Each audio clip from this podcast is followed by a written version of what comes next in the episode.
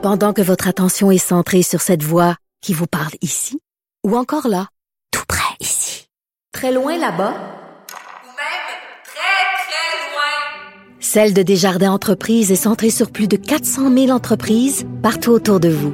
Depuis plus de 120 ans, nos équipes dédiées accompagnent les entrepreneurs d'ici à chaque étape pour qu'ils puissent rester centrés sur ce qui compte, la croissance de leur entreprise.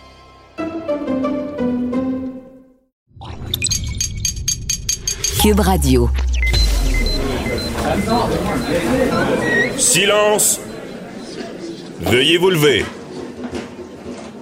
La cour présidée par l'honorable François-David Bernier est déclarée ouverte. Entrez dans les coulisses de la justice. Écoutez, vous serez pas jugé. Ils appellent à la barre les acteurs de l'actualité. Oui, votre honneur. Avec François-David Bernier. Avec François-David Bernier. Avocat à la barre. Cube Radio. Bonjour, bienvenue à l'émission, votre émission d'affaires euh, judiciaires de Cube Radio. Écoutez, aujourd'hui, on parle de, on va parler de, de l'histoire de la plage d'Oka. Euh, vous avez vu le rassemblement. Est-ce que les, les- les agents ont bien agi? Euh, tout ce qui est COVID-19 également, on sent un certain désengagement des policiers. Et Daniel Cléroux, policier à la retraite, euh, analyste dans, dans les affaires policières, nous en parle. Ensuite, l'histoire du juge Gérard Dugré. euh, qui, qui s'est fait reprocher d'avoir eu des propos déplacés. Et là, il est devant le Conseil de la magistrature. Maître Jean-Paul Boilly nous en parle. Euh, Bernard Lamotte, euh, est-ce que euh, c'est un recours, ça, d'un policier numéro 2 du SPVM? Et là, c'est reconnu. Il y a eu ce qu'on appelle du une suspension, congédiement déguisé. On en parle avec Maître Sophie Mongeon. Et pour terminer, on parle de deux gros sujets d'actualité dans, le criminel. Et c'est Mario Monette qui écope de 5 ans de prison. Et Mario Monette, c'est ce pasteur qui, euh, qui a, pendant 25 ans, euh, a fait subir des sévices à ses enfants, avec sa femme également, et de l'affaire euh, Victorio Reno Pereira, qui plaide la légitime défense. C'est quoi la, la légitime défense? On en parle avec Nada Boumefta, criminaliste. Votre émission commence maintenant. Vous écoutez Avocat à la barre. Avec ce qui s'est passé sur la plage d'Oka, le gros rassemblement illégal, oui, euh, on parle de déconfinement, mais on n'est pas rendu où est-ce que ces gens pensaient qu'on était. Donc, euh, près, on parle d'à peu près de, de 1000 personnes qui se réunissent et euh, sans, sans règles sanitaires, sans distanciation. Euh, évidemment, ça fait scandale. Les autorités euh, sur place du parc, parc s'en rendent compte. Mais là, on se pose la question, euh, oui, OK, c'est illégal, mais euh, comment on donne des contraventions? Comment on fait pour intervenir? Je sais pas pour vous, là, mais euh, une gang de jeunes de même, il y a deux, euh, c'est des agents en plus du parc, là, qui, de la CEPAC, je crois, qui, qui arrivent. Qu'est-ce qu'ils font? Ils peuvent pas... peuvent pas appeler le- l'escouade anti-émeute, là, je veux dire, ça, ça doit être difficile à gérer. Et ça nous amène sur un sujet, on l'a vu aussi euh, avec euh, l'étiquette COVID, euh, les Juifs assidiques qui se réunissaient, on, les prend, puis on donne pas nécessairement de contravention à tout le monde, on le donne à l'organisateur. Et euh, certaines personnes parlent des fois du désengagement des policiers qui disent, ben, Est-ce que ça vaut la peine qu'on intervienne? Et on en parle, on analyse tout ça avec euh, Daniel Cléroux, policier à la retraite, chroniqueur d'affaires euh, policières. Bonjour, Daniel. Bonjour, Maître Bernier. Donc, euh, comment t'as réagi en voyant ça? Tu t'imaginais-tu avec la matraque euh, dans le tas? Ben oui, écoute, euh, je trouve ça tellement drôle ce qui se passe présentement parce que j'écoute les médias, j'écoute les gens dans jaser. J'écoutais justement une entrevue qui s'est passée euh, jeudi avec euh, me- Drainville, je pense. Mhm. Et puis, la madame se plaignait que les agents de la CEPAC étaient mal intervenus, puis qu'ils n'avaient pas fait le job, puis qu'ils n'avaient pas été assez euh, euh, incisifs ou agressifs. Non, mais vous faites quoi, là, madame, vous aussi, là, dans cette manifestation-là, ou dans ce groupe-là? Tu sais, Ouais. euh, t'as le goût, t'as le goût de leur dire, euh, euh, c'est qui qui va faire la job si tu te responsabilises pas en même temps? À Mhm. Oka, là, ce sont des agents de la CEPAC. Ils n'ont OK. pas le, Ils n'ont pas le pouvoir de donner des constats d'infraction. Là. Ils ont le pouvoir d'essayer de faire respecter la- la- la- les règlements qui ont été là-bas. Et puis, si les gens ne le respectent pas, ben, ils vont appeler la police, puis les- la police va se présenter. Il y avait plus de 1000 jeunes. Ah, il y avait une grève hein, des cégeps cette journée-là. Ouais. Euh, donc, euh, les jeunes se ramassent là, ils ont décidé de fêter. Mais il y en a d'autres du monde, on regarde la vidéo comme fou, il y en a d'autres du monde qui n'étaient pas avec ces jeunes-là, qui se sont ramassés là en groupe. Ils n'ont pas plus le droit. Ça va faire que la CEPAC, ben, ils vont resserrer le règlement. On va passer, ils ont passé de 5 000 à 2500. Là, ils vont baisser ça à 1500. Je ne serais pas surpris qu'ils se ramassent à 750 comme autorisation. Tout le monde va être puni à cause d'une gang de pas bons. Parce Là, que. on se dit, vas-y. Non, mais je me dis, euh, ces agents-là, ils peuvent pas faire. Ils sont. Je veux, je veux pas aller trop loin, mais ils sont pas armés. Ils ont pas de. ils- je, je veux dire, pourquoi ils ont pas appelé la police? Ben parce qu'ils ont fait leur job. Ils ont demandé aux gens de se disperser. Ils ont demandé aux gens de s'en aller. OK. Ils ont été insultés, oui, c'est vrai. Il y a- il y a- mais c'est- quand tu demandes à quelqu'un de faire quelque chose qu'il veut pas, c'est tout le temps, c'est la réaction normale euh, des, des gens en groupe. Et puis, ils ont fini par disperser à peu près tout le monde. Ça s'est fait. Ça a pris le temps qu'il fallait que ça prenne. OK. Donc, ils ont police Ben, oui, la quand police- même réussi. Ce que, ce que des gens réclament, c'est que la police débarque, donne des contraventions. Euh, Ah oui, ça c'est facile. Ça c'est vraiment facile, François. Hey, François, je vais te dire des affaires que personne n'ose dire. Là. ah, c'est bon. Vas-y. Écoute, les policiers, là, est-ce que tu penses qu'ils ont vraiment le goût de donner des constats d'infraction à 1500 pièces à peu près à tout le monde sans savoir que ce qui va arriver? Non. Quand tu regardes, quand tu regardes la façon dont ça se passe, on peut-tu faire un petit peu d'histoire? Oui, vas-y. Il y a quelques années, les Mohawks ont bloqué le pont Champlain euh, pour manifester après, après quelque chose. On a négocié avec eux autres pendant trois jours. Deux jours après que ce soit enlevé, il y a des Québécois, des Canadiens pur laine, qui sont allés bloquer le pont et se sont tous fait arrêter par la police. Ouais. Parce qu'il y a certaines situations où est-ce qu'on on marche sur des œufs. L'enjeu est Ben oui. plus grand que ce qu'on voit ou euh, la, la- Ben la- oui. la manifestation ou le blocage. Est-ce que tu veux qu'on en cite d'autres des exemples? Il y a les Juifs assidiques à Montréal, les Juifs assidiques à, à Boisbriand. La police est intervenue de quelle façon là-dedans? On marche les œufs, la police, on fait attention, on est filmé, ils se font insulter. On donne un grand constat d'infraction à l'organisateur. Finalement, ils sont allés en cours, ils ont gagné un point. On sait bien qu'ils vont tricher dans cette affaire-là. Je veux pas les blâmer, là. Mais sur la rue Notre-Dame, lorsqu'il y a eu les campements, là, on s'imagine deux minutes que ça aurait été un groupe euh, qui aurait revendiqué quelque chose, est-ce qu'on les aurait enlevés? Mais quand c'est des gens euh, du Québec, on les enlève. Je m'excuse de dire ça, là, mais c'est de même ça se passe pour le vrai. Fait que les polices, en quelque part, ils sont un peu tannés. Ouais. Et en plus, on se ramasse devant des, des normes ou des contraintes ou des règlements qui changent aux semaines. Ça devient compliqué à appliquer. Mais est-ce que, justement, est-ce que ça, c'est réel, ce, désengagement-là? Est-ce que, euh, comment ça se passe euh, dans le corps policier? C'est c'est un écœurant titre aigu ou... euh? Ben, le directeur Brochet de la police de Laval a fait une entrevue dernièrement avec M. Lagacé. Il a dit ça à mots couverts. Que oui, c'est vrai, on trouve ça un peu difficile de, de travailler dans ces conditions-là. Non, non, regarde, moi, je parle avec le monde sur le terrain, là. Ils sont tannés en sacrifice. Ils sont tannés de se faire filmer. Ils sont tannés de se faire dire que quand ils font rien, c'est parce qu'ils sont peu heureux. Puis quand ils font de quoi, ils sont trop violents. Parce que quand tu fais de quoi, ça va mal virer, c'est sûr. Là. Il y a une manifestation à Montréal là, euh, qui a eu la semaine passée les, euh, suite au conflit, euh, au conflit à Is- en Israël. Bon, ben, Israël contre la Palestine, euh, on est au Québec, puis ça se bat dans la rue. Ouais. Ouais, On revendique pas juste une opinion, là. On fait des, on fait des, on fait des choses qui sont pas correctes. Puis là, si on intervient, on se fait dire que on est raciste. On n'a pas fait ça comme il faut.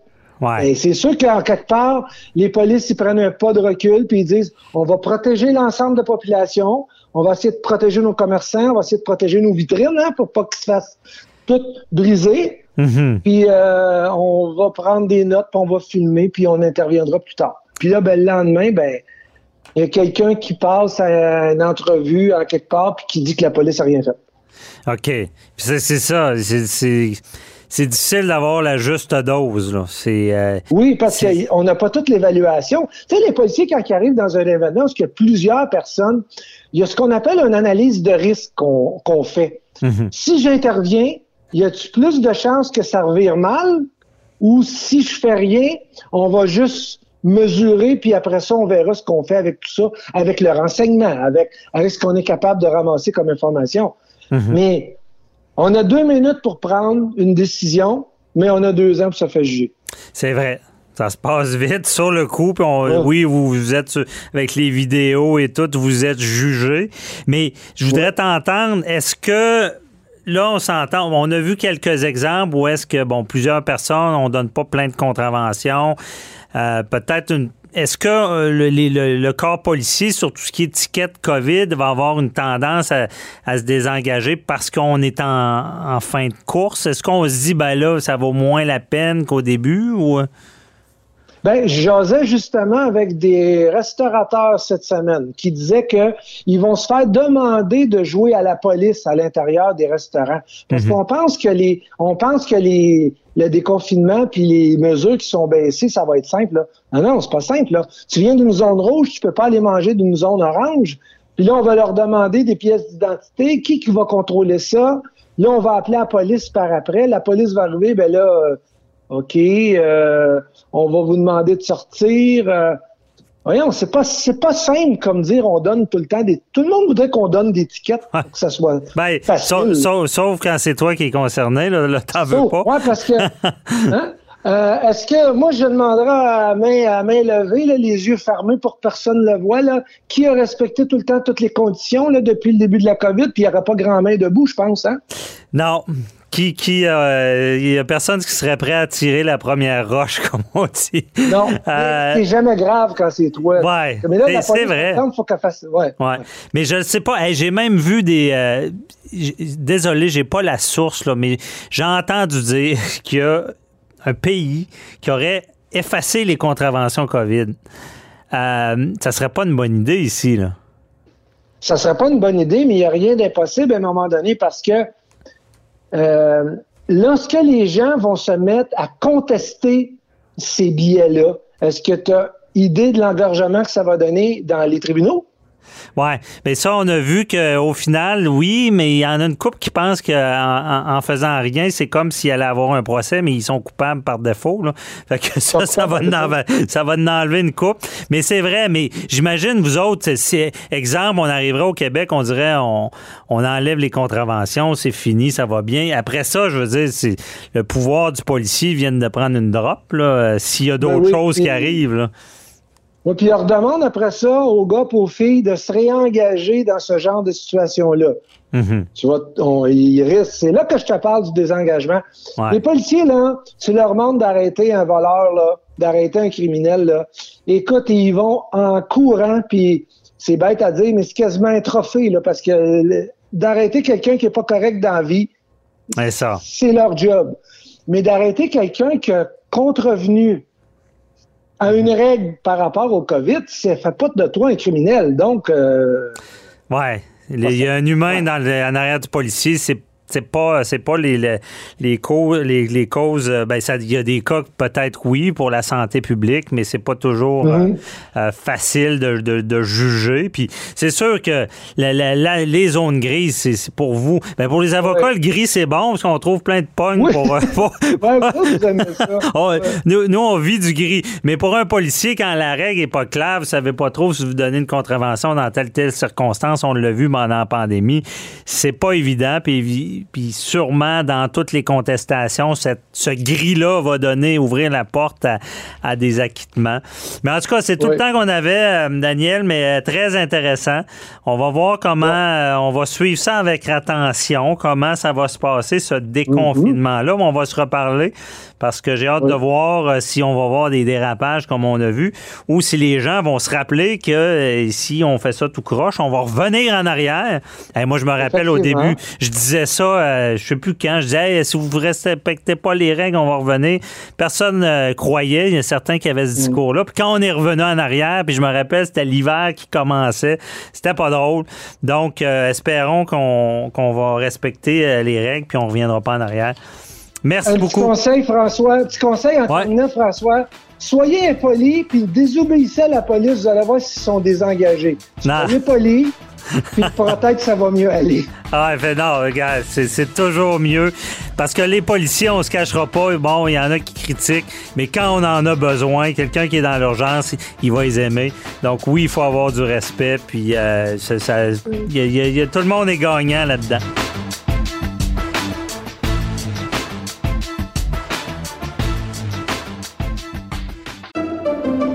Pendant que votre attention est centrée sur cette voix qui vous parle ici, ou encore là, tout près ici, très loin là-bas, Ou même très, très loin. Celle de Desjardins Entreprises est centrée sur plus de 400 000 entreprises partout autour de vous. Depuis plus de 120 ans, nos équipes dédiées accompagnent les entrepreneurs d'ici à chaque étape pour qu'ils puissent rester centrés sur ce qui compte, la croissance de leur entreprise.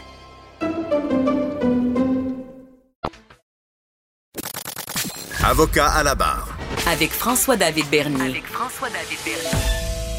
Un juge se voit reprocher plusieurs propos déplacés. C'est l'humour euh, douteux du juge Gérard Dugré euh, qui lui a attiré des problèmes. Euh, c'est vraiment, il est devant le, conseil de discipline. C'est un juge de la Cour supérieure. Et disons qu'il y avait des blagues qui, passaient mal. C'est pas toujours la bonne tribune pour faire des blagues. hein. Quand, on est juge de la Cour supérieure sur notre banc et là, on entend des parties et on en parle avec euh, Maître Jean-Paul Boilly. Ouais, ben, Bonjour. Ben oui, ben écoutez, juge Dugré, qui, euh, on a vu sa photo dans les médias cette semaine, qui a l'air d'un bon père de famille, mais il semblerait qu'il y a eu, il y a eu quelques propos déplacés à, à- à plusieurs, euh, de- devant plusieurs audiences.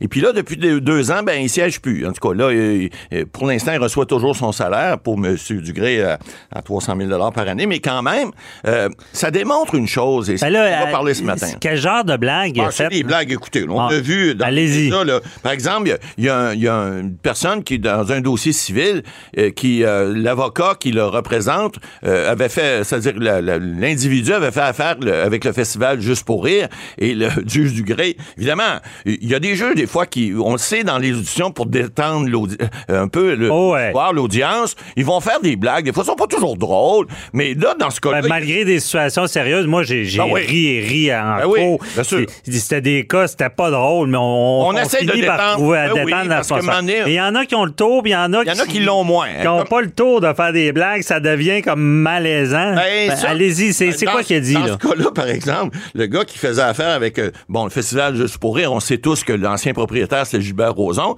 Qui est acquitté? qui- qui- oui, qui est acquitté, mais quand même, il y avait dans l'air euh, plusieurs, euh, euh, il y avait plusieurs euh, euh, présomptions qui étaient là à l'époque. Bon, ben, peu importe. Et là, le juge, pour faire une blague, il dit, ben, en, en parlant à l'avocat de ce monsieur-là qui avait fait affaire avec Juste pour rire, il dit, votre client n'est pas encore accusé d'agression sexuelle. Je veux dire, ça fait une blague à- un peu, un peu salée. Là. Ben, disons que mauvais goût, en tout cas. même dans le salon, des fois, ça peut passer croche. Euh, quand- T'es t'es quand même juge, là. Il y a ce devoir de réserve-là. Oui, tout à fait. Euh, autre Voilà. euh, blague qu'il a faite? Bon, écoutez, il y a, il y a- a du jeune- c'est des, c'est des pécadilles, tant qu'à moi. Il y a des choses qui, qui peuvent, euh, il a dit un, un spécialiste en sonorisation, il demandait, puis il témoignait d'une une histoire de facturation. Il s'en va demander, il dit, écoutez, un disque vinyle, c'est-tu plus chaud comme musique que le numérique? Tu sais, je veux dire, ça n'a pas rapport. Ça a pas, mais c'est fait Mais dans il un n'a pas fait de blague parce qu'on a vu des juges faire des blagues Ouais, tout comme le- ben- je, je le nommerai pas, je me rappelle pas de son nom, mais il y a un juge qui avait dit à une victime d'agression sexuelle pourquoi vous avez pas fermé les jambes? Ben oui, exact. Euh, C'est- je veux dire, c'est, c'est, c'est comme plus loin. Lui, c'est- ça semble être plutôt. Ben, il y a- euh, il y, a eu des cas, on n'a pas tous, on n'a pas tout. Parce que là, on va expliquer aussi comment ça marche au conseil administratif Ouais. euh, de, de la magistrature, mais il reste que il y a eu, semble-t-il, des cas aussi en matière familiale où il y aurait eu des propos bon, déplacés. ben là, là, c'est, C'est plus- c'est plus- dangereux. C'est plus, Ouais. c'est plus, c'est plus, c'est ça, effectivement. C'est un peu plus touché, comme on dit.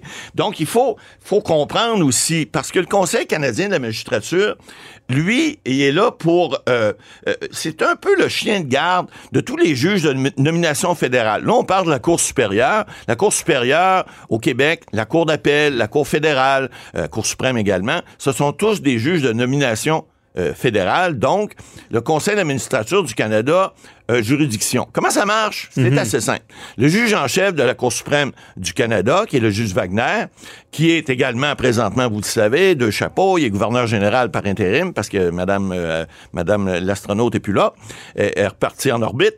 Alors, il, il y a, il y a- lui, c'est lui qui préside le Conseil canadien de la magistrature. Il y a 16 membres. C'est pas compliqué. Tous les juges en chef de chaque province sont membres. Et puis d'autres juges qui, qui se sont, qui sont, qui sont nommés également. Il y a un directeur exécutif. Et comment ça marche? C'est assez simple, en fait. Il y a des plaintes. On dit que il peut y avoir, l'année passée, il y aurait eu autour de 300 plaintes au Conseil canadien de la magistrature. Ah! Il y a des gens qui font pas la distinction entre pas être satisfait d'un jugement et pas être satisfait de la façon dont un Ben juge oui. préside Pour procès. être satisfait d'un jugement, on appelle ça aller en appel. Voilà, il y a des devant la tribunaux cour d'appel pour ça. Ouais. Et, et- Et et là, si ben, par contre il est déplacé, là, c'est la plainte. Aussi, souvent, ce qu'on voit, c'est la partialité. Là. Si on sent qu'un juge est partial, ouais, mais ça, il faut faire attention. parce ben là, on va peut-être demander qu'il se recuse. Il se récuse. si on- Ouais, si un juge, euh, il y a une apparence de, de, de, de- de partialité dans un dossier, il peut y avoir une requête qu'on appelle en récusation. On l'a vu là, dans un dossier récemment, vous en avez parlé à l'émission, un dossier de meurtre où les avocats ont demandé à la juge de se récuser parce qu'on il trouvait qu'elle avait, elle avait trop, elle était trop intervenue. Et la juge a refusé de se récuser au moment du prononcé de la- de- du jugement. Elle a dit, si vous n'êtes pas content, vous irez en appel. Ça, c'est Un dans. dossier récent. là, Oui, oui, dans Cardinal. Cardinal, c'est Euh, ça. Celui qui, a- qui a tué sa. Effectivement. euh, qui aurait, pardon, Qui aurait, euh, je sais pas si vous c'est rendu, là, Ouais, qui aurait ben, il y a eu un jugement conjointe. rendu.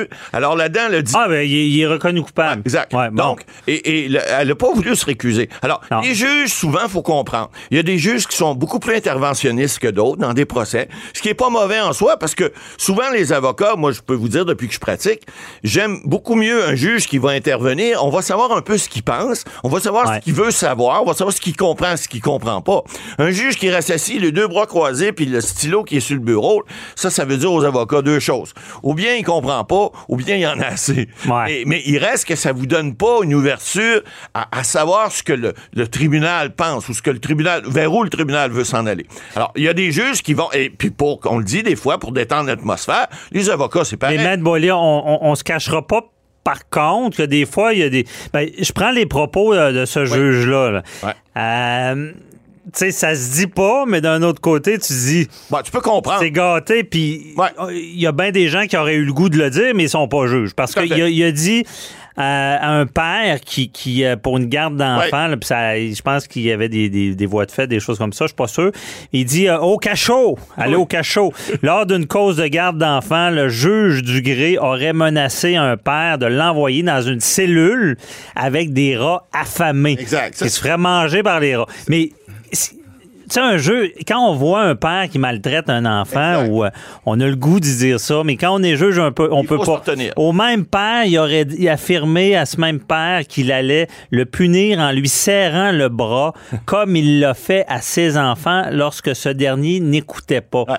Ça, On, c'est quelque chose. on voit le, le- le- l'âme du un peu de justicier, Ah oui, mais l'arme du père de famille, sur le banc. derrière, derrière la toge et les barres rouges, il y, a un- il y a un être humain qui est là, qui veut, qui veut, euh, mais il, il est pas là pour dire ses sentiments. Il est là pour appliquer le droit, et c'est là que le Conseil de la magistrature généralement peut intervenir. Comment? Bah, écoutez, il peut avoir une réprimande, ça va jusqu'à la suspension, même la révocation. C'est jamais arrivé. J'ai vérifié au Canada, tous les juges qui ont fait l'objet d'une requête pour être euh, pour euh, euh, enlevés ou qu'ils ne puissent plus exercer, ont tous démissionné avant de recevoir une décision. Donc, sont assez intelligents des fois pour comprendre qu'ils sont peut-être allés trop loin. Dans ce cas-ci, je vous dirais que Bon, des fois, il peut avoir une réprimande où on peut le convoquer devant le conseil puis lui dire, écoutez, monsieur le juge Dugré, dorénavant, on vous donne une petite tape ses doigts. Là. Ne faites plus ce genre de commentaires-là. Si vous pensez que vous n'êtes pas capable, ben écoutez, on a un beau petit fonds de pension pour vous. Prenez votre retraite, puis on va en mettre un autre à votre place. Alors, c'est pas nécessairement... Vous savez, puis des fois, il faut être dans le contexte. Des phrases citées hors contexte, on l'a vu. On, on a vu déjà des juges... euh, je, me, je souviens encore de, de regretter Jean Bienvenu, à un moment donné, euh, dans un, un dossier à Montmagny, on avait sorti hors contexte une citation qu'il avait fait, et c'était comme si euh, il, vous, il, il était d'accord pour qu'il y ait des agressions sur des femmes, alors que c'était pas vrai. C'était exactement l'inverse. Mais en sortant juste un bout de phrase, on n'avait pas le contexte, on n'avait pas la situation et tout ça. Il avait été obligé de s'excuser et, et éventuellement, il, il avait démissionné. Mais il reste que, généralement, les juges fonctionnent assez bien. Ils vont faire des boutades, oui. Ils- on, on va des fois pas être d'accord avec eux. Les- vous savez, les avocats dans une salle, vous avez deux avocats ou trois ou quatre avocats, il y a quatre versions différentes. Le juge va devoir trancher. Mais ça veut pas dire qu'il va être d'accord ou en désaccord avec un ou un autre. Ah non, Il va faut prendre qu'il soit respectueux aussi. Oui. T'en profites passer. Tu sais, je veux dire, des fois, on, on est avocat, on plaide. Ouais. On, on- notre client est là. On, on demande aussi, on fait notre travail. On Exact. demande au juge aussi d'être respectueux vis-à-vis de l'avocat parce Exact. que tout le monde fait son travail. Tout le monde fait dire, ce qu'il peut. Nous, on est là pour. euh, c'est sûr que des fois, ils ont le goût de nous, nous fermer la trappe là, Oui, parce, parce qu'on que n'arrête fois- pas, Ouais, bla bla bla. Mais euh, c'est ça. Puis dans, dans ces cas-là, euh, c'est sûr que euh, il y, y a tout le temps une ligne à pas franchir. Là, Ouais, mais- Et, vous le dites bien aussi, la difficulté. Quand même, quand on, on- on y pense, c'est des humains. La difficulté de se sortir de, de tout ce qu'ils vivent Ouais. dans une journée. Moi, ça m'est déjà arrivé en droit familial, la petite Sarah. Ah, ma petite, Sa- c'est sa petite fille. Ouais. On avait un dossier, puis c'était l'opinion d'une d'une petite fille. Puis il a dit Ah, ma petite Sarah, elle sait ce qu'elle veut. Donc, euh, c'est ça. Puis il a rendu jugement. Mais c'était Ben oui. pas, on n'est pas, on n'est pas allé au conseil, on n'est pas allé Non, en, je en veux dire, c'était- c'était c'était minime comme décision, mais là, on avait senti qu'il se servait de ses, ses expériences euh, personnelles. C'est ça qu'il faut pas. Là. C'est- il faut vraiment qu'il coupe avec tout ce qu'il vit, euh, Ouais. même si lui est en séparation, Exact. en même temps qu'il juge un dossier de séparation, On faut pas s'en plus en matière civile, commerciale, beaucoup moins. Mais ça arrive. Moi, ça m'est arrivé. J'en je fais beaucoup plus que je fais pas beaucoup. J'ai j'ai pas beaucoup fait de matrimonial dans ma vie, alors je peux pas vous le dire. Mais je peux dire quand même en matière civile, commerciale, il y a des éléments de sensibilité des fois qui font en sorte que les juges viennent pogner. Je vais vous donner un exemple. Quelqu'un qui a fraudé une autre entreprise, par exemple en- des jeunes en, en démarrage qui se font frauder par des gens d'expérience, euh, les juges aiment pas ça. Puis ils peuvent sortir euh, des fois des, des- des mots de la bouche qui sont pas nécessairement très très très gentils. Alors ça arrive des fois que ça dérape, mais on comprend que si le juge dit écoute c'est mon fils ou c'est ma fille qui aurait parti cette entreprise là, puis vous l'avez excusez-moi le mot qui commence en, en- en F là, je le dirai pas. Et il y a des gens des fois qui ça arrive qui vont se fâcher puis ils vont donner leur façon de penser, pas juste dans le jugement. Moi j'ai vu des dossiers où les juges, je dirais masculins comme féminins, ont dit avant de rendre jugement, écoutez, je vais rendre jugement là, mais je vous le dis là, ça sera pas beau. Et J'ai même vu un dossier dernièrement où le juge a dit si je rends jugement, ça sera pas beau. Je vous incite à régler, Ouais. à régler le À ce lendemain. temps-là, on va le- régler. le message est compris. Le message est clair. Mon grand-père était juge à la Cour supérieure, puis il- je me rappelle de ça. Il me disait toujours que c'était un défi à chaque fois Ouais, tout à fait. de mettre ses émotions de côté. Pour Même il disait ça, il laissait le jugement dormir sur le bureau une journée ça. ou deux là, pour être certain là, qu'il n'était pas trop émotif. La cime t'a Ouais. Ah, C'est ce qu'il faut faire. Merci, Matt Boily.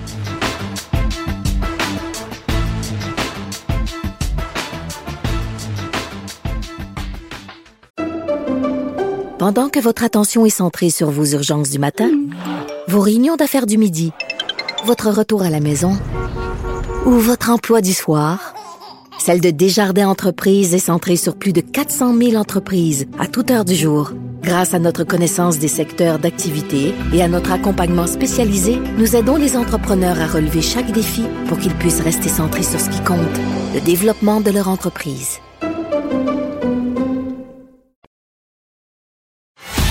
Avocat à la barre. Alors je procède à la lecture du verdict. Avec François-David Bernier. Les meilleures plaidoiries que vous entendrez. Cube Radio. Un haut gradé du SPVM, victime d'une destitution déguisée. Donc, euh, déguisé, on va essayer de savoir un peu qu'est-ce que ça veut dire. Euh, c'est euh, l'ancien numéro 2 du service de police de la ville de Montréal, Bernard Lamotte. C'est la Cour qui détermine qu'il a bel et bien fait l'objet d'une destitution déguisée. Euh, et ça a été tranché cette semaine. Et évidemment, c'est une victoire parce que, bon, il avait été suspendu euh, sans solde. On sait que euh, ça, a- brassé beaucoup dans, le domaine de la police pour ça parce qu'il y a aussi la cause de Martin Prudhomme qui poursuit au civil également. Et là, est-ce que qu'est-ce que ça veut dire tout ça? On en parle avec Maître Sophie Mongeon qui est avec nous. Bonjour. Bonjour. Merci d'être là, euh, pour nous apporter vos lumières. Est-ce que, bon, on, va- c'est quoi qui s'est passé dans ce dossier-là? Ben dans le fond, M. Lamotte, là, lui, il travaillait pour l'SPVM depuis 28 années. Euh, quand il y a eu une enquête qui a eu lieu, une enquête criminelle par la Sûreté du Québec. Mhm. Finalement, il a été acquitté de tout ça euh, après, euh, si je me trompe pas, en 2018. Et pendant tout le temps, il a été suspendu avec solde. Mais lorsqu'il a été euh, blanchi de les, euh, des soupçons au niveau criminel, lui, il était en attente d'avoir un poste. OK. Et quand c'était le temps d'avoir un poste, ben finalement, il y avait des postes qui s'ouvraient et on lui donnait jamais. Donc, euh, on lui louche. proposait. C'était louche. C'était louche, effectivement. Puis on lui proposait des postes qui lui convenaient pas euh, en, en prenant en considération son CV ses capacités et son historique de travail. OK. Et c'est ça qu'on on appelle euh, déguisé. C'est, dans le fond, euh, on dit, parce que là, on sait ce que la tâche que donnent des, des accusations. On parle pas d'un- d'une culpabilité, on parle seulement d'être accusé. Il y a une tâche là, qui se forme. C'est, un peu, dans le fond, il, il voulait plus là. là. Il, il essayait qu'il prenne la- la sortie. Ben, une là, ça, c'est surtout, c'est comme un congédiement déguisé. C'est la même chose, mais on l'utilise souvent au niveau des officiers de justice. Donc, une destitution euh, d'un- d'un- d'une personne de l'armée, d'un officier, etc. Mais c'est, ça ressemble exactement, et c'est les mêmes motifs qui vont être utilisés pour euh, arriver à une conclusion selon le, euh, selon le Code civil, là, l'article Ouais. 94 du Code civil. Ben, c'est quoi ce, con- ce congédiement-là déguisé qu'on entend, ou dans ce cas-là, destitution? C'est, c'est quoi, juridiquement Mais- parlant? Ben, pour M. Lamotte, dans le fond, ce qu'on lui disait, c'est qu'on te redonne pas ton poste parce qu'on fait table rase Mhm. et on veut plutôt t'envoyer ailleurs.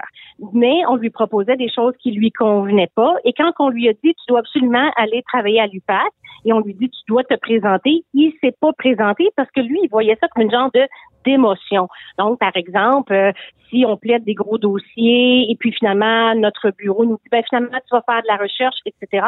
C'est comme une démotion, une façon de t'enlever des tâches qui deviennent un genre de congédiement déguisé. Donc, on ne dit pas qu'on ne veut plus dans, l'équipe, on veut plus que tu fasses partie de tout ça. On fait juste dire, mais finalement, c'est plus ce poste-là que tu vas exercer, c'est d'autres postes. On fait, on fait pour t'écœurer, là. Ben oui, fait quand on lui a dit, mon cher ami, tu vas aller travailler à l'UPAC, et lui, il s'est pas présenté. euh, à ce moment-là, il y a eu le conseil municipal qui a rendu une, une décision qui dit, dans le fond, on va donc maintenant te suspendre sans solde. Donc, Mhm. ça, ça a été fait le 6 mai. Et c'est ça, le 6 mai 2020. Et c'est ça que le tribunal, la Cour du Québec est venu dire que ça, c'était une destitution déguisée, l'équivalent du congédiement déguisé en civil là, pour le commun des mortels. OK. Puis ce fameux congédiement déguisé-là, là, euh, si on élargit là, la, la- la conversation, pas seulement dans ce dossier-là, ça peut prendre toutes sortes toutes sortes de formes. Là. Euh, changer des horaires, de faire travailler quelqu'un de nuit parce qu'il veut pas. Ou, euh, c'est comment ça fonctionne? Ben, effectivement, vous donnez des bons exemples. Par exemple, avant, tu assistais à des rencontres avec euh, tout le monde, des, des grosses décisions, des grosses rencontres. Finalement, tu pu éviter ce genre de rencontres-là. Euh, finalement, on te donnait des, des tâches euh, euh, excitantes pour ton travail. On te les donne plus. Euh, ça, ça peut être aussi insidieux ça. C'est un peu, on peut souvent dire que c'est des, souvent des petits événements qui vont s'accumuler, qui vont dire, ben écoute, j'ai l'impression effectivement qu'on essaie de me tasser, mais on me le dit pas. Fait que c'est souvent ça qu'on dit qu'un genre de congédiement déguisé parce que c'est pas clair qu'on essaie de te congédier. là. Mhm. Ça doit pas être évident à, dé- à détecter, quelqu'un qui est victime de ça. Oh non, euh, ça se voit assez simplement. Là. Tu sais, je veux dire, je le dis souvent, quand tu passes de héros à zéro, je pense que ça, c'est assez clair que l'objectif est de t'inviter à prendre la porte comme telle. Là. OK. Puis c'est quoi les. Pourquoi on veut simplement pas le congédier? C'est, c'est euh, question d'argent ou? C'est sûr que c'est une question d'argent parce qu'effectivement, quand tu congédies quelqu'un, faut que tu aies un motif raisonnable. Et c'est ce que la ville invoquait dans le cas de Monsieur Lamotte, que eux, il y avait un motif raisonnable pour justement euh, ne pas le ramener dans son poste actuel.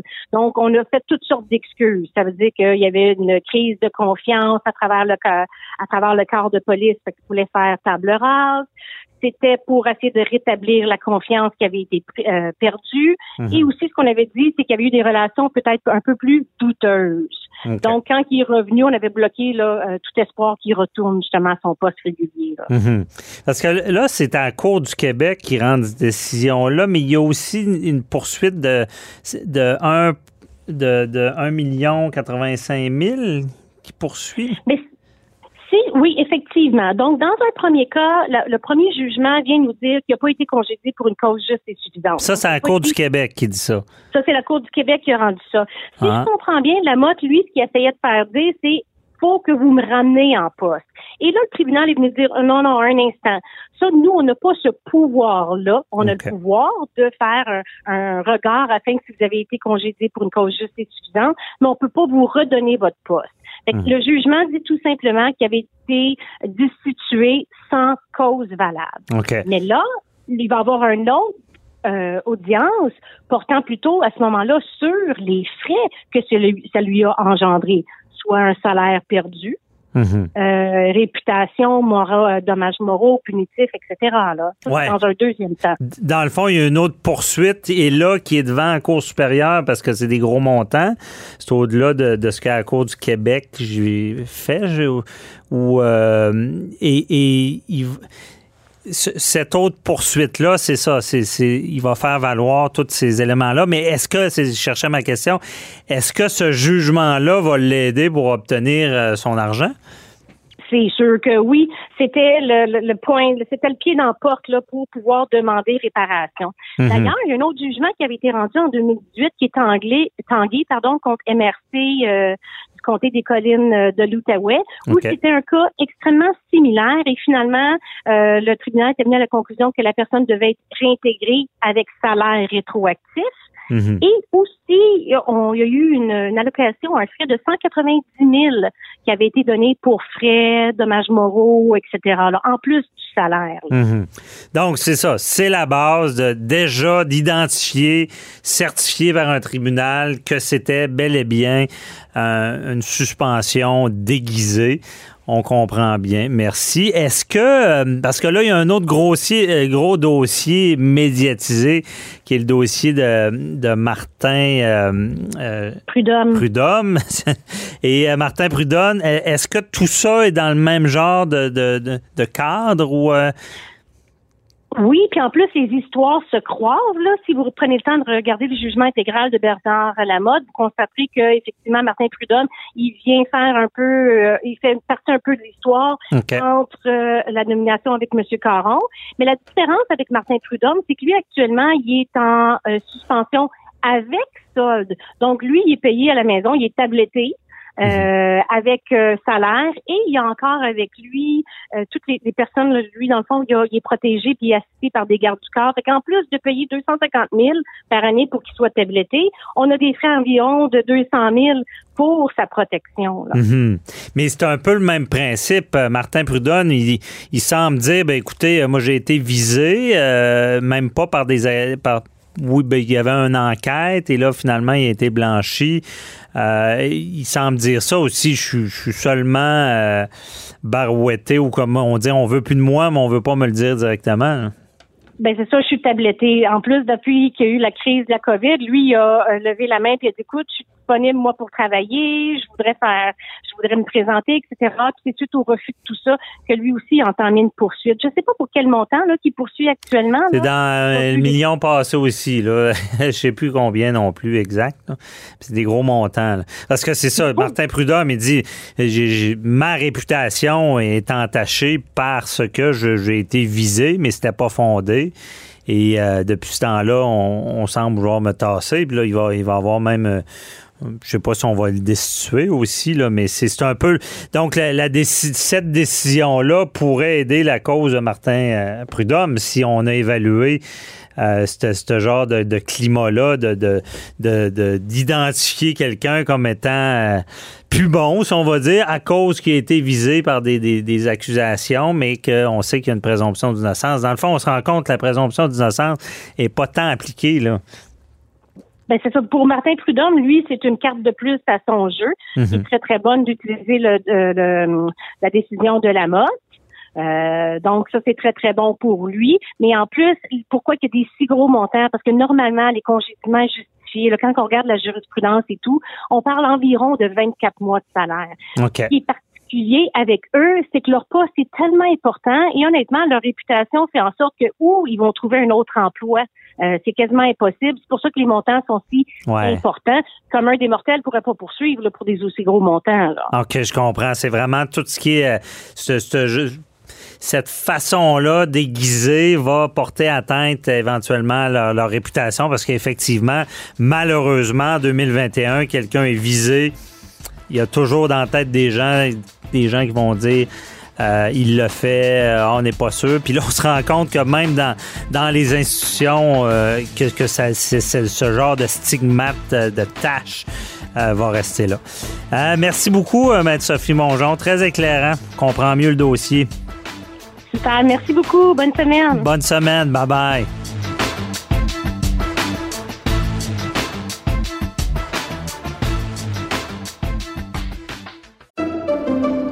Pendant que votre attention est centrée sur vos urgences du matin, vos réunions d'affaires du midi, votre retour à la maison ou votre emploi du soir, celle de Desjardins Entreprises est centrée sur plus de 400 000 entreprises à toute heure du jour.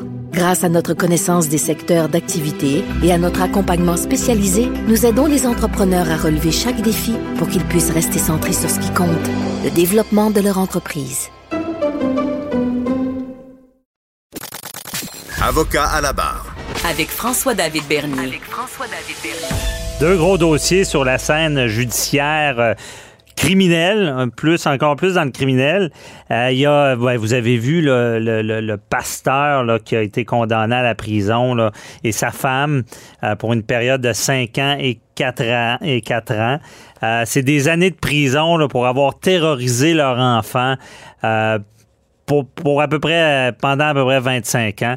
Et toute qu'une histoire parce que hum, il y, a- il y a une famille brisée là-dedans. Imaginez que euh, dans les plaignants, c'est une partie des enfants et l'autre partie, ben, c'est sont avec les parents. Donc, ils sont ça déchire une famille, mais justice est faite parce que c'est des civistes euh, corporels qui ont été faits, de la, euh, des, qu'il y a eu des lésions, il y a, il y a de la violence psy- psychologique.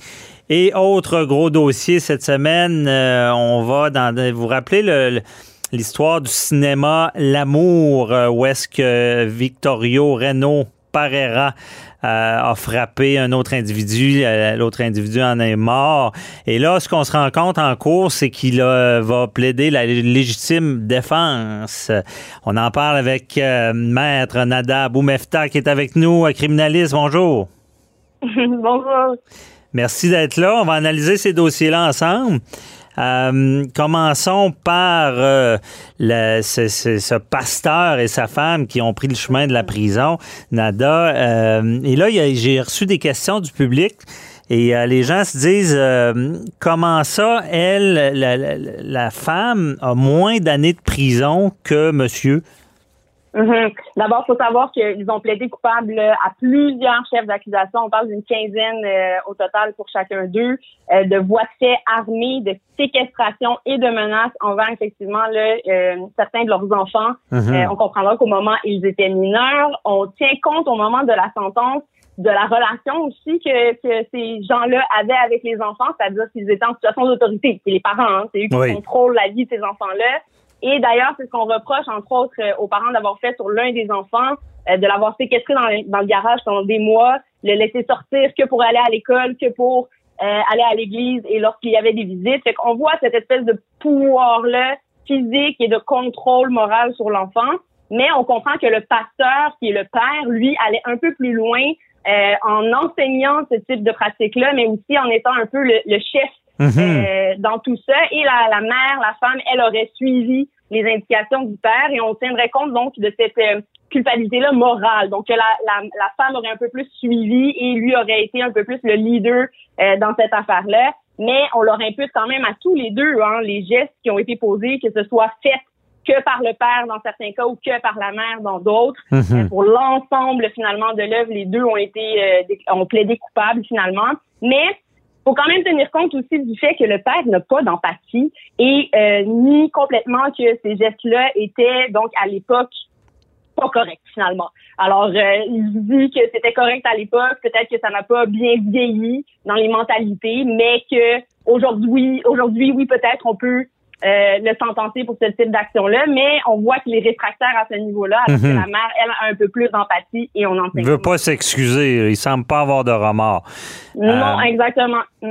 Bon, c'est quand même bon qu'il ait réussi à plaider coupable. Le juge l'a cru, mais euh, c'est ça, il n'y a pas de remords. Et là, ça- il y a d'autres personnes qui nous écrivent qui disent bon, c'est de la violence vis-à-vis les enfants. Pourquoi ils n'ont pas plus d'années de prison? Mhm. Euh, c'est sûr que dans chaque dossier, on tient compte de plusieurs critères quand on impose une sentence, dont le portrait de l'individu qui a été euh, déclaré coupable ou qui a plaidé coupable. Donc ici, on a quand même des gens qui n'ont pas d'antécédents judiciaires. On tient compte évidemment de la gravité des gestes qui ont été posés, Mhm. euh, de la durée. On a parlé d'une durée de, de plus de 25 ans, mais il faut y aller aussi dans la braquette qu'on appelle dans notre jargon les fourchettes de peine. C'est-à-dire Mhm. qu'on peut pas y aller à- dans du œil pour œil, dent pour dent. Je donne souvent l'exemple de quand on vole une pomme, on va pas couper la main en contrepartie. C'est un peu ce qu'on fait quand on impose des sentences. On va évaluer l'ensemble euh, finalement du portrait de l'individu, de la situation et voir aussi effectivement s'il y a une possibilité de réhabilitation et éviter que ce crime-là se, se commette et se reperpétue quand la personne va sortir. Donc tous des éléments qu'on qu'on va tenir compte et qui font en sorte que bon, eux se retrouvent dans la fourchette de peine euh, entre les 3 à 5 ans de détention. Euh, les deux se retrouvent maintenant au pénitencier euh, pour euh, cette affaire. Mhm. C'est pas une vengeance non plus, c'est bon. Et euh, là, là, ces gens-là, à peu près, ils vont purger leur peine, mais ils peuvent être admissibles à une libération conditionnelle quand, à peu près?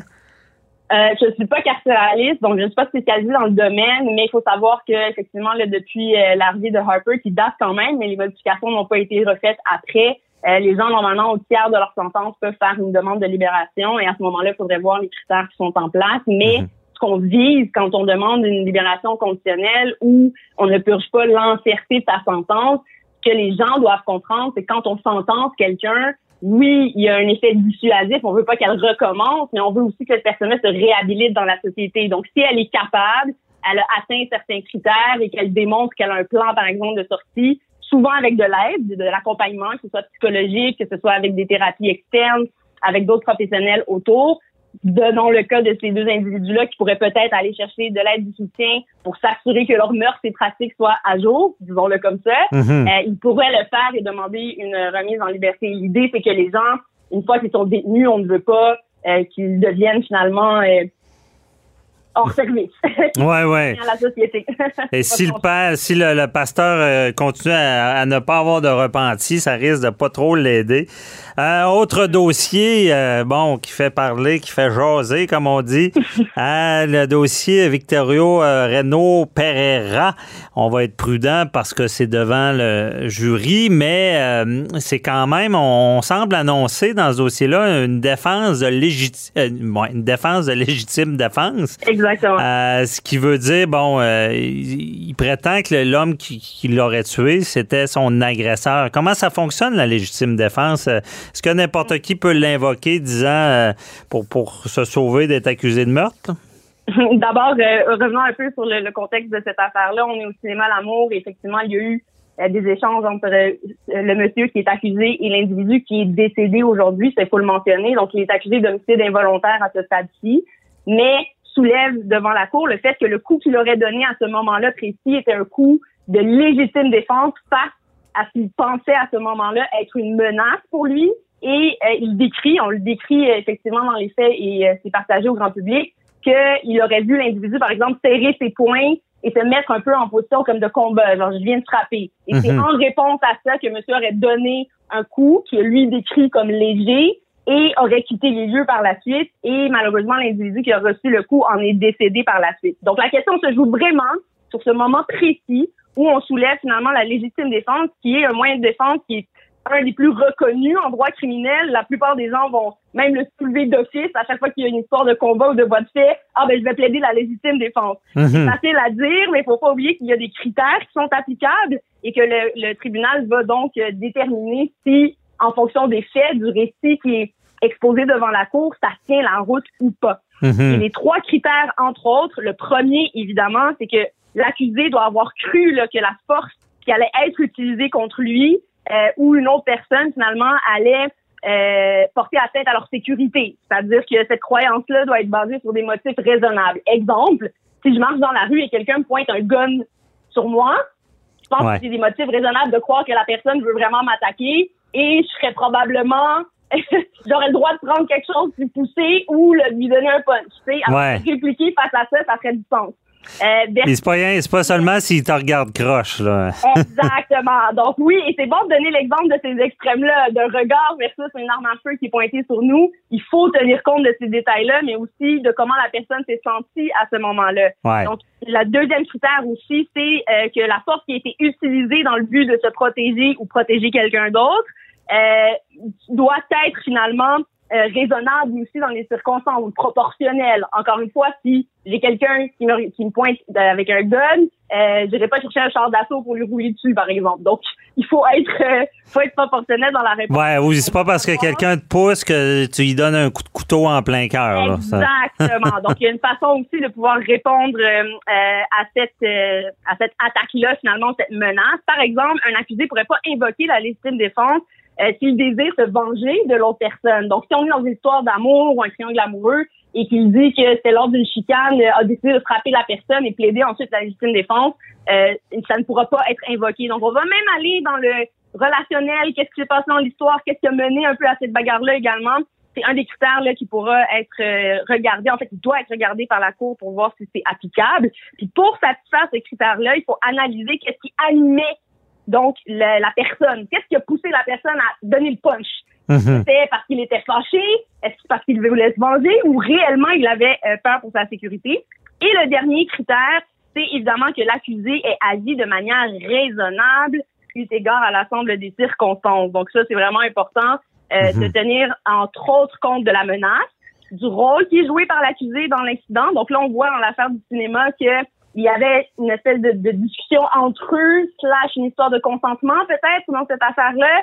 Euh, Mhm. Donc c'est pas euh, ça s'en est pas venu au coup directement. Donc, toutes ces circonstances-là vont devoir être euh, regardées. La taille aussi, euh, l'âge, les capacités physiques, les différences euh, entre les deux parties qui sont impliquées vont être euh, des critères aussi que la Cour va évaluer. Exemple, je suis une fille de 5 pieds 9, euh, je suis quand même euh, en santé, j'ai déjà fait du karaté, je faisais pour l'ordre deuxième dan, ben là, versus euh, un petit monsieur papy qui a, le, le, le dos penché, puis je lui donne un coup de poing d'en face parce que, oh mon Dieu, j'ai eu peur de sa canne. Euh, on s'entend qu'on n'est pas dans la même histoire du tout, du tout. Ben ouais.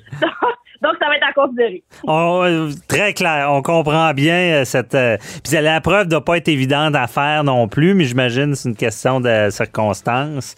Euh, C'est une question de fait, donc de témoignage, Ouais. de préparation aussi, euh, donc des, des clients, surtout dans les détails, revenir là-dessus. Euh. Souvent, j'invite mes clients à mettre par écrit le plus rapidement possible euh, comment ils se sont sentis, qu'est-ce qui s'est passé là, au moment de ces événements-là pour pouvoir évaluer euh, par la suite, si on peut l'évoquer. OK. Très clair, on comprend bien euh, et euh, on, verra la suite de cette euh, Ça défense qui est soulevée. Donc, merci beaucoup, euh, Nada. On se reparle la semaine prochaine.